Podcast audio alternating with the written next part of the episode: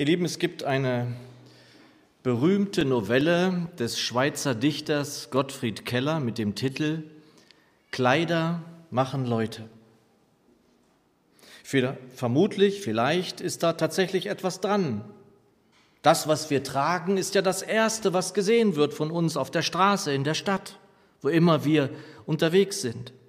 Sicher unser Gesicht, unsere Haare, unsere Hände auch. Aber das, was wir tragen, sagt ja auch etwas über uns aus, weil wir es buchstäblich nach außen tragen. Vielleicht sollte man besser dem, was man so trägt, nicht eine so große Bedeutung beimessen. Und doch sagt es ja etwas aus. Und erlaubt mir dieses Wortspiel, was wir anziehen, kann eben anziehend wirken oder abstoßend. Und fragte ich mich in der Vorbereitung, wie wir als Christen, als Nachfolger Jesu gekleidet sein sollten. Sollten wir der Kleidung Jesu entsprechend, die er als fleischgewordenes Wort, als Mensch, Mensch unter uns trug, also Jesus Latschen, Sandalen und Gewänder tragen? Denn wir sollen ja ihn, dem Christus, als seine Nachfolger ähnlicher werden. Römer 8, 29. Er ist das Bild dem sie ähnlich werden sollen. Denn er soll der Erstgeborene unter vielen Brüdern sein. Also ziehen wir uns nun so an, wie er gewandet, also gekleidet war, und damit werden wir ihm ähnlicher? Oder was sollten wir anziehen? Predigtext an diesem Sonntag ist Kolosser 3. Wer mitlesen möchte, Kolosser 3, die Verse 12 bis 17. Es heißt dort, so ziehet nun als Gottes heilige und geliebte Auserwählte mitleidsvolle Barmherzigkeit, Gütigkeit, Demut, Sanftmut, Langmut an. Ertraget einander und vergebet euch gegenseitig, wenn einer wider den anderen eine Klage hat. Wie Christus euch vergeben hat, so vergebet auch ihr. Über dies alles aber zieht die Liebe an, was ein Band der Vollkommenheit ist. Und der Friede Christi walte in euren Herzen, zu dem ihr auch berufen seid, in einem Leibe. Und seid dankbar. Lasset das Wort Christi reichlich unter euch wohnen. In aller Weisheit lehret und ermahnet einander mit Psalmen, Lobgesängen, geistlichen Liedern. Singet Gott lieblich in euren Herzen. Und alles, was ihr tut mit Wort und mit Werk, das tut alles im Namen des Herrn Jesus, indem ihr Gott, dem Vater, durch ihn dankt. Danke, Herr, dass du hier bist, dass du durch die Reihen gehen willst, und segnen willst. Segne uns nun dein Wort. Amen. Meine Lieben, ich glaube, dass zu allen Zeiten die Menschen eine Frage bewegt hat. Wenn es einen Gott gibt, wie ist er dann? Wie ist dieser Gott, der die Welt erschaffen hat? Wie? Ist er so, wie die Römer ihn sich wohl vorstellten, wenngleich sie ja viele Götter hatten, voll gewalttätiger Macht? ein gigantischer Riese, ein gewaltliebender Diktator, der unerbittlich, unbesiegbar, großartig grausam ist? Wie hätten wir uns einen Gott vorgestellt, der allein Gott ist, wenn wir uns da hineinversetzen könnten überhaupt in diese Gedankenwelt der frühen Zeit? Wie denken wir, hätten sich die Menschen einen Gott vorstellen wollen, der nicht nur das Universum, sondern auch diese unfassbar geniale Spezies Mensch geschaffen hat.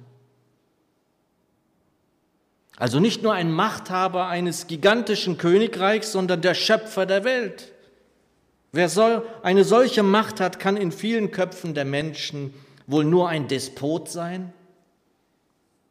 Je größer der Einfluss, ja, der unbegrenzte Machtbereich eines Herrschers wird, der nahezu ohne Grenzen regieren und herrschen kann, desto unberechenbarer wird er. So zumindest ist es bei den Menschen. So war und ist es schon immer gewesen, solange es Menschen gibt.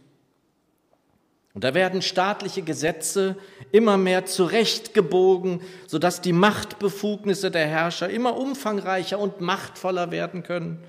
Und das ist nicht nur in der Vergangenheit, sondern auch in jüngster Gegenwart zu sehen. Und zu Zeiten der untergehenden Weimarer Republik war es ein Gesetz, das in eigentlich entlarvender Art auch übrigens wieder Ermächtigungsgesetz genannt worden ist. Genau hieß dieses Gesetz übrigens, ich habe es nachgeguckt und jetzt aufgepasst, Gesetz zur Behebung der Not von Volk und Reich, verkündet am 24. März 1933. Das Online-Lexikon Wikipedia schreibt dazu den richtigen Satz, es diente nicht dazu, die Republik handlungsfähig zu machen, sondern um sie abzuschaffen. Was dann folgte und daraus resultierte, ist die Macht und Herrschaft eines Despoten, der nicht nur für den Tod von sechs Millionen Juden verantwortlich war. Das wird immer gesagt, aber es war ein weit mehr. Und als 1933 Hitler seine erste Rede als Reichskanzler hielt und sie dann im Radio übertragen wurde, wurde am selben Tag ein Vortrag im Radio gesendet von einem Theologen namens Dietrich Bonhoeffer. Und die Radioübertragung seines Vortrags vom 1. Februar 33 brach unvermittelt ab, just vor seinem Einspruch sozusagen gegen ein grenzenloses Führerprinzip. Ich staune noch immer über diesen Mut dieses Gottesmannes, der in seinem Vortrag im Radio vom Verführer sprach.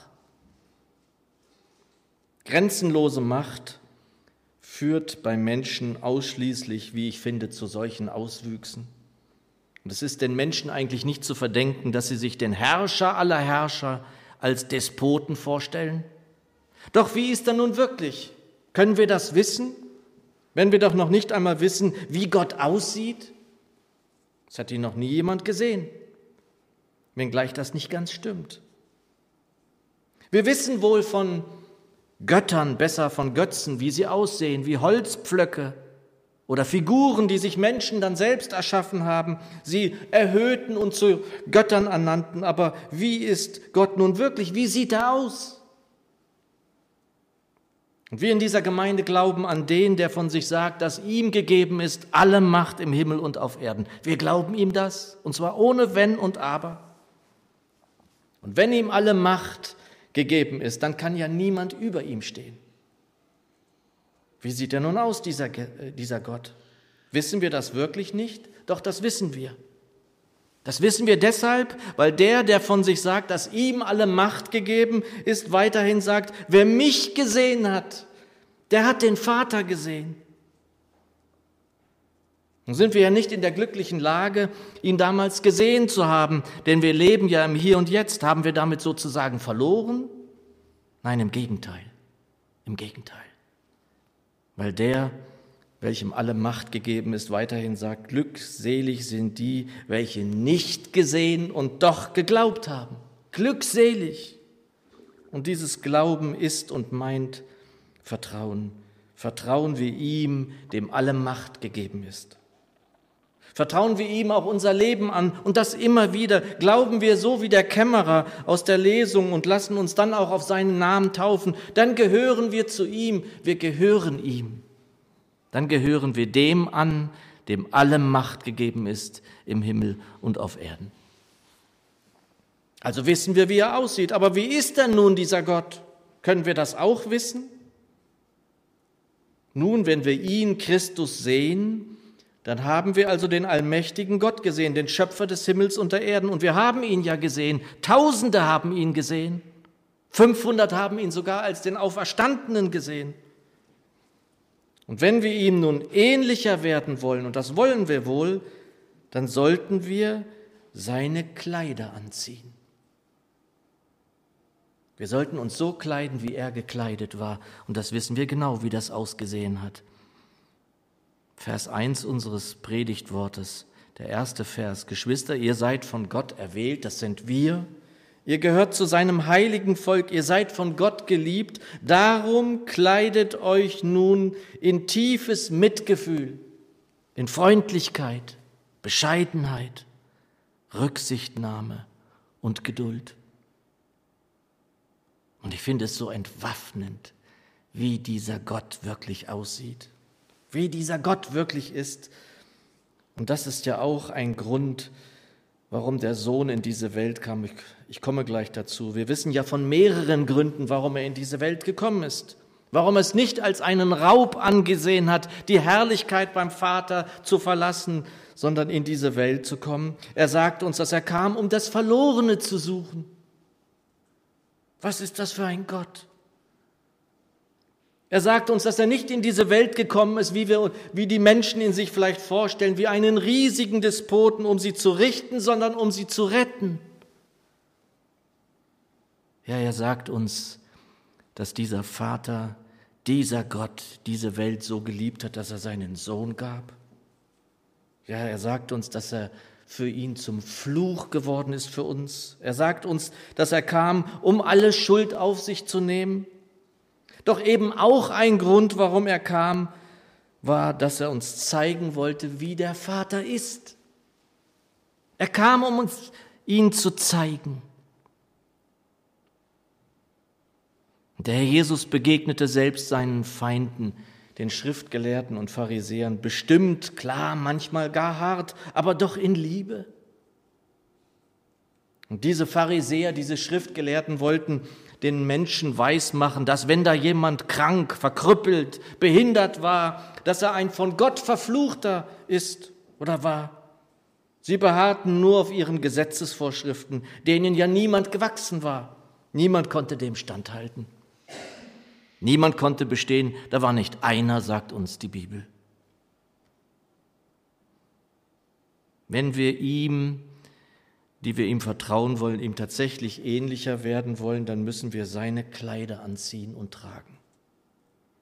Die Elberfelder übersetzt den Beginn unseres Textes wunderbar, wie ich finde. Ziehet nun an als Auserwählte Gottes, als Heilige und Geliebte, Doppelpunkt, herzliches Erbarmen.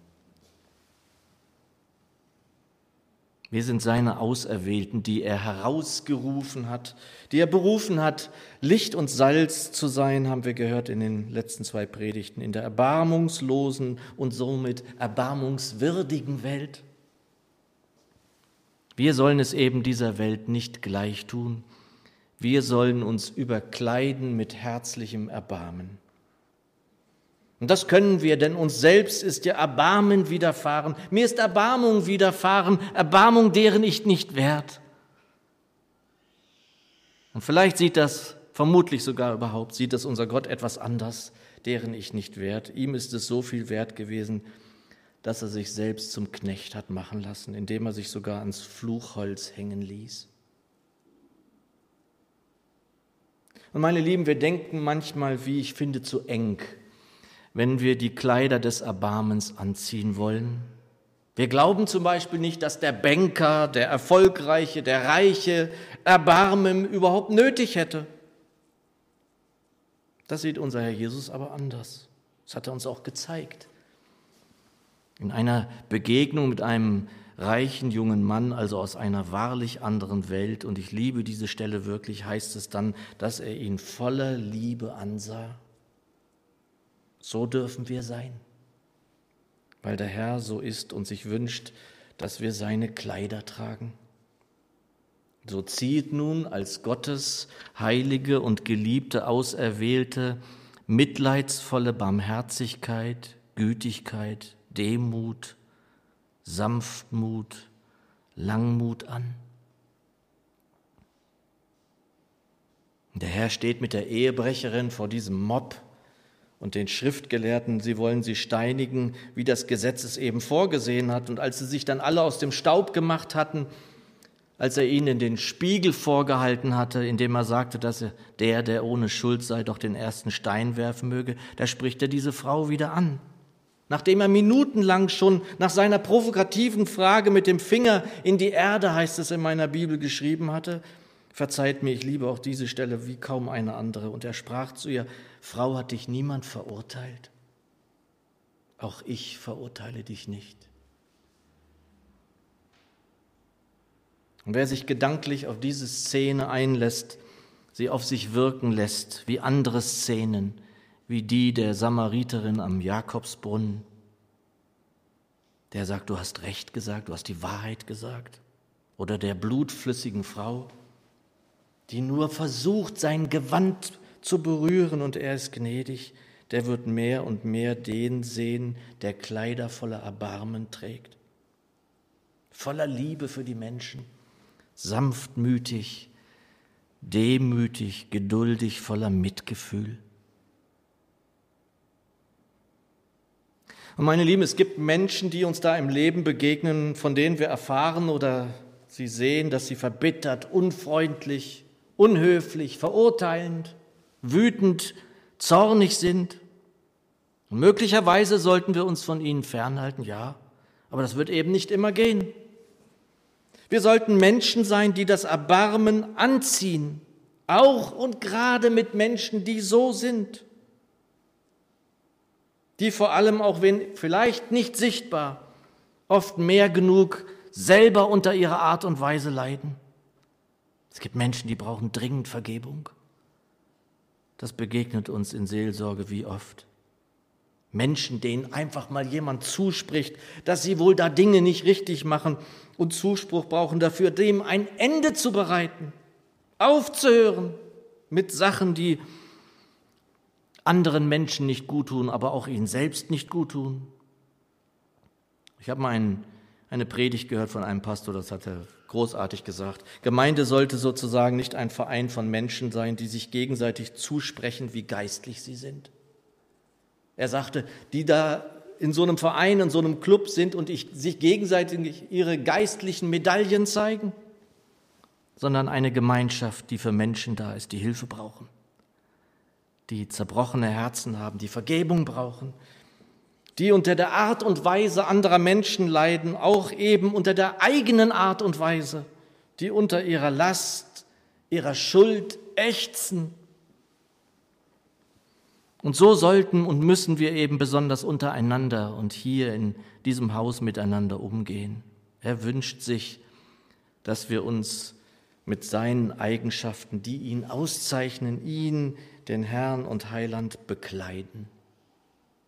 Vers 12, darum kleidet euch nun in tiefes Mitgefühl, in Freundlichkeit, Bescheidenheit, Rücksichtnahme und Geduld. Wenn jemand von uns weggeht, von dir und mir, und hat gesprochen mit uns, geht er dann etwas heiler weg? Heiler seiner Wege? Habe ich den Menschen, der, der Kontakt mit mir hatte, der Rat, Hilfe oder was auch immer gesucht hat bei mir, Segen mit auf den Weg gegeben?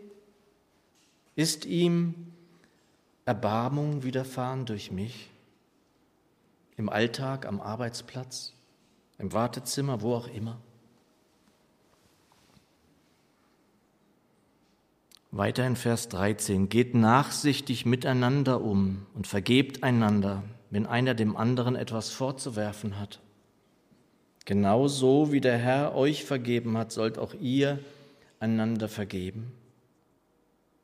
Und wie in den Texten der vergangenen Sonntage kommen wir zum Wesentlichen eben auch wieder hier, denn das Wesen unseres Herrn ist eben vor allem dieses eine, was ihn ausmacht. Vers 14, vor allem aber bekleidet euch mit der Liebe. Sie ist das Band, das euch zu einer vollkommenen Einheit zusammenschließt.